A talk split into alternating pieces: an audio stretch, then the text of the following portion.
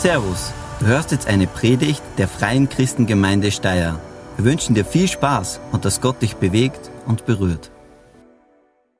Herzlich willkommen zu Hause vor den Bildschirmen beim Livestream.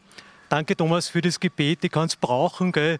Meine Anspannung ist jetzt wahrscheinlich gerade irgendwo bei 100 Prozent um und ich hoffe, dass es in den nächsten Minuten ein bisschen hinuntergeht. Aber ich freue mich, dass ich heute da stehen darf und äh, ein paar Gedanken weitergeben kann und möchte. Und zu Beginn meiner Andacht möchte ich einen Begriff stellen oder ein paar Fragestellungen äh, bringen, und zwar den Begriff systemrelevant. Oder die Fragen, wer oder was ist wirklich wichtig? Wer legt es fest, was wichtig ist? Wer schreibt die Kriterien sozusagen nieder? Was muss der oder diejenige leisten, um als wichtig zu gelten? Und gerade in einem Jahr wie dem letzten sind sehr viele Berufsgruppen in den Fokus von uns gerückt. Ob das jetzt die Verkäuferin im Supermarkt war, ob das der Postbote war, die Polizei.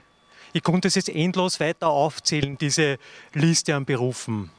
Und diese Frage nach der Systemrelevanz oder nach der Wichtigkeit von, Berufen haben sie nicht nur vielleicht du oder ich gestellt, sondern die Politik macht es, die Gesellschaft insgesamt. Ich habe mir vor kurzem erst eine Dokumentation angeschaut, wo versucht wurde, diese Frage nach der Relevanz zu beantworten. Und ich kann im Auge des Betrachters. Für die Familie irgendwo in Tirol in einem Seitental, abgeschnitten sozusagen von der Gesellschaft, kann der Postbote systemrelevant sein. Für den Menschen, der vielleicht auf der Intensivstation um sein, um sein Leben kämpft, kann das Pflegepersonal und der Intensivmediziner systemrelevant sein. Für den alten Mann, der alleine im Pflegeheim wohnt, kann die Pflegerin oder der Pfleger systemrelevant sein.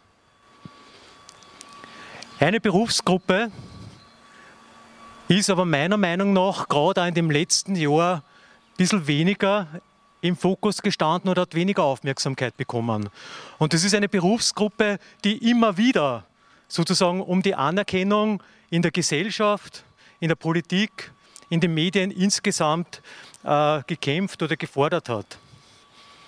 Das ist eine Berufsgruppe, die sozusagen 24-7 rund um die Uhr im Dienst ist. Warum wurde dieser Berufsgruppe, wenn ich das jetzt so sagen darf, wenig bis keine Aufmerksamkeit zuteil? Naja, vielleicht, weil man es jetzt nicht so klassisch als den Beruf bezeichnen kann oder im Sinne des Wortes bezeichnen kann. Was macht diesen Job, diesen Beruf so besonders? Was leisten diese Menschen in ihrem Beruf? Nun, ich mache jetzt einen Blick in das Aufgabenspektrum oder in den Dienstplan dieser Berufsgruppe. Und ich glaube, ihr werdet sehr schnell erkennen, welchen Beruf ich jetzt meine oder welche besonderen Menschen ich anspreche. Ganz zeitig in der Früh, meistens als Erster im Haus, stehen diese Menschen auf. Ganz schnell ins Badezimmer, erster Check sozusagen im Spiegel, Kaffeemaschine anwerfen, E-Mails checken, dann Frühstück vorbereiten. Ah ja, die Kinder werden auch noch aufgeweckt, genau. Dann Homeoffice oder Homeschooling oder Home beides, je nachdem, wie man gefordert ist. Waschmaschine einschalten, vielleicht Kinder bringen, Kinder holen, Mittagessen vorbereiten. Ah ja, genau, die Waschmaschine gehört auch noch ausgeräumt und in den Trockner sozusagen verfrachtet, die Wäsche. Auch wenn der Staat sozusagen und seine Institutionen im Lockdown waren, diese Berufsgruppe war es definitiv nicht. Mutter. Mutter zu sein, ist schon unter normalen Umständen sozusagen eine irrsinnige Herausforderung, eine große Aufgabe neben all den Tätigkeiten praktisch, die ich jetzt gerade versucht habe darzustellen, gar nicht umfassend, sondern sozusagen nur einen Auszug gegeben habe, kommen noch diverse mentale Herausforderungen auf äh, diese Menschen, auf die Mütter zu.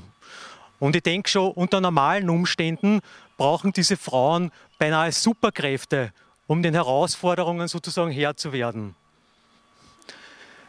Im ersten Lockdown, April 2020, äh, also gut vor einem Jahr, hat eine Studie auf 500 Hektar Bahn äh, folgendes Ergebnis gegeben, und zwar weit mehr als 50 Prozent der Mütter haben sich von der Situation stark herausgefordert gefühlt.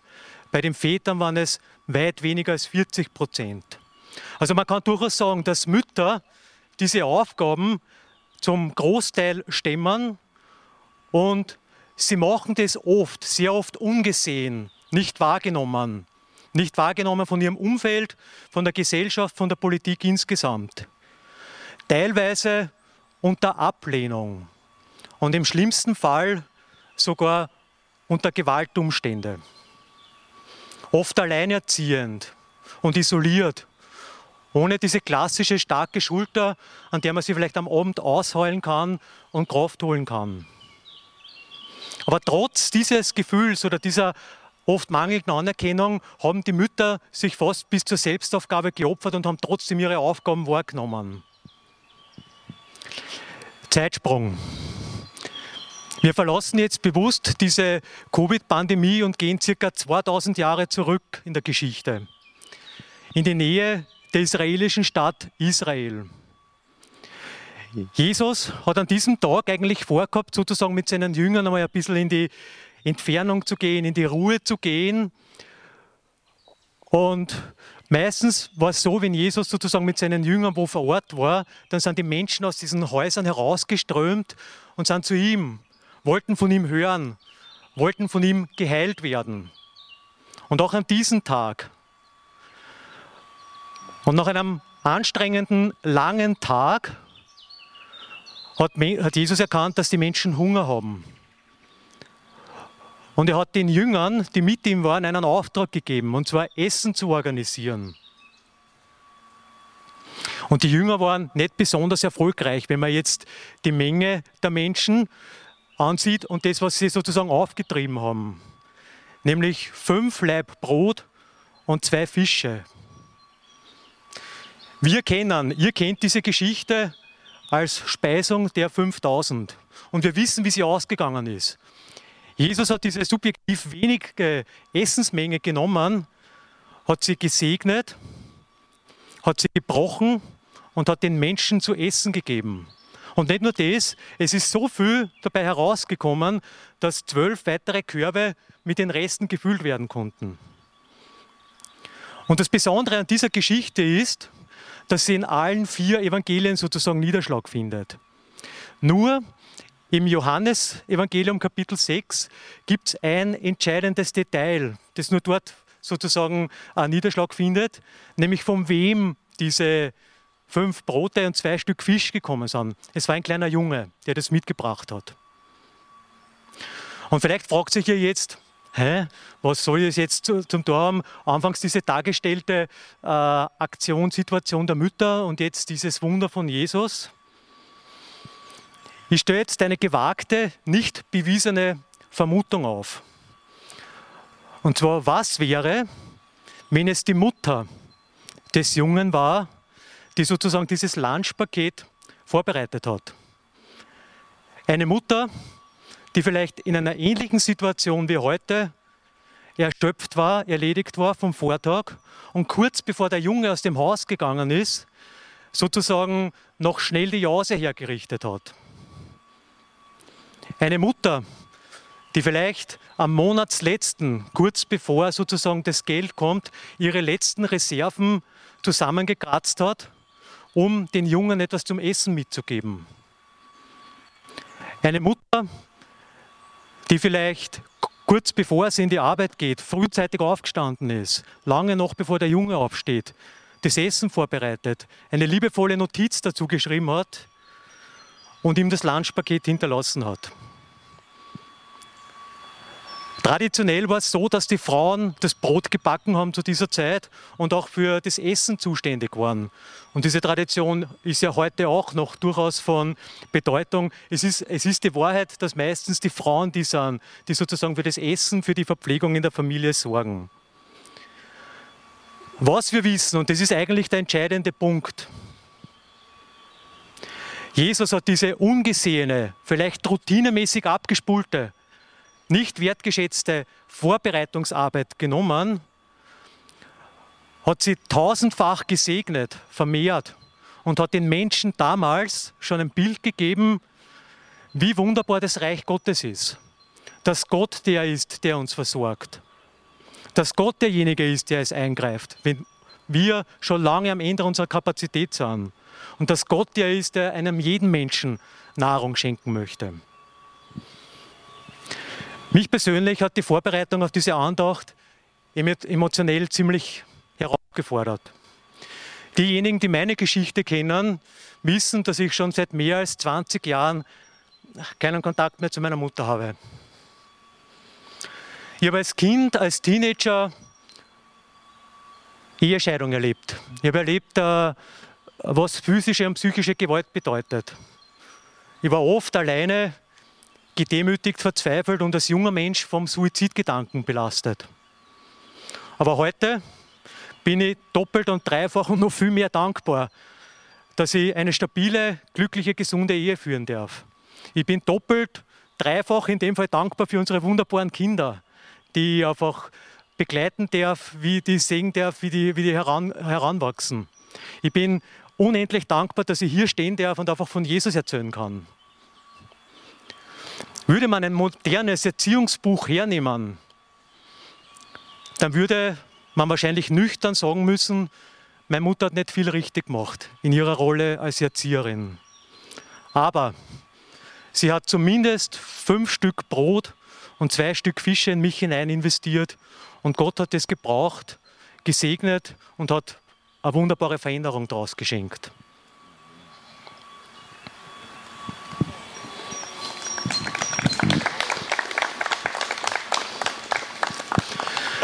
Fühlst du dich als Mutter manchmal ungesehen? Fühlst du dich und deine Arbeit, deine Mühen nicht wertgeschätzt? Fühlst du dich alleine gelassen? Da möchte ich dir zusprechen. Gott sieht dich. Er schätzt es, was du tust, viel mehr, als es Menschen je tun können. Und er ist in der Lage, das, was du vielleicht als kleinlich ansiehst, reichlich zu segnen und zu vermehren. Heute ist Muttertag. Und auch wenn du keine eigenen Kinder hast, kannst du trotzdem eine Mutter im übertragenen Sinn sein, indem du für einen anderen Menschen Verantwortung übernimmst, indem du sozusagen eine geistliche Mutter bist. Und ich möchte dir zusprechen, Gott sieht das. Er hört jedes Telefongespräch mit, das du vielleicht spät abends mit diesem Menschen führst. Und genau diese Telefongespräche können vielleicht eines Tages den Unterschied machen. Das ist systemrelevant. Und diese Ermutigung möchte ich auch an die Pflegemutter richten. Vielleicht wirst du nie sehen, was aus dem Kind wird, das durch dein Zuhause gegangen ist. Aber Gott sieht es. Und die Basis, die du heute legst, macht eines Tages den Unterschied. Das ist systemrelevant. Diese Ermutigung möchte ich an die Mama richten, die nicht in der Lage war, ihr Kind großzuziehen und es bei Adoptiveltern abgegeben hat. Gott sieht dich, er sieht deinen Schmerz und er kann es in Freude verwandeln. Und das wird eines Tages den Unterschied machen. Das ist systemrelevant. Und an die Mama, vielleicht fünf Minuten bevor der Biller zumacht, mit dem schreienden, speibenden Kind am Rücken durch den Supermarkt hetzt, um sozusagen die letzten Lebensmittel noch zusammenzukratzen. Kein Mensch kann einschätzen, welchen Einfluss deine Mutterschaft haben wird. Aber Gott kann es. Und das ist systemrelevant. Ich möchte heute als Ehemann, als Vater, aber auch als Sohn stellvertretend für alle Danke sagen für das großartige Investment, das Mütter, egal in welcher Rolle ihr seid, in unsere Kinder, egal ob groß, ob klein, ob alt oder jung, investieren. Und ich möchte euch Mamas ganz besonders ermutigen, diese oft ungesehenen, vielleicht wenig wertgeschätzten Beiträge zu segnen. Segnet das Ja aus dem Brot. Segnet das Telefongespräch. Segnet den Konflikt mit eurer pubertierenden Tochter oder mit eurem aufsässigen, aufsässigen Sohn. Aus diesem subjektiv kleinen Beitrag kann was Großes passieren. Jeden Fisch und jedes Stück Brot, das du investierst, kann zum tausendfachen Segen werden. Darin sehe ich persönlich eine große Systemrelevanz. Für unsere Kinder, für unsere Familien, für unsere Gesellschaft und für unsere Welt. Amen. Vielen Dank fürs Zuhören. Wir hoffen, dass dir diese Predigt weitergeholfen hat. Wenn du mehr über uns wissen willst oder Fragen an uns hast, besuche unseren Gottesdienst in Steyr und schau auf www.fcg-steyr.at vorbei. Wir freuen uns auf dich.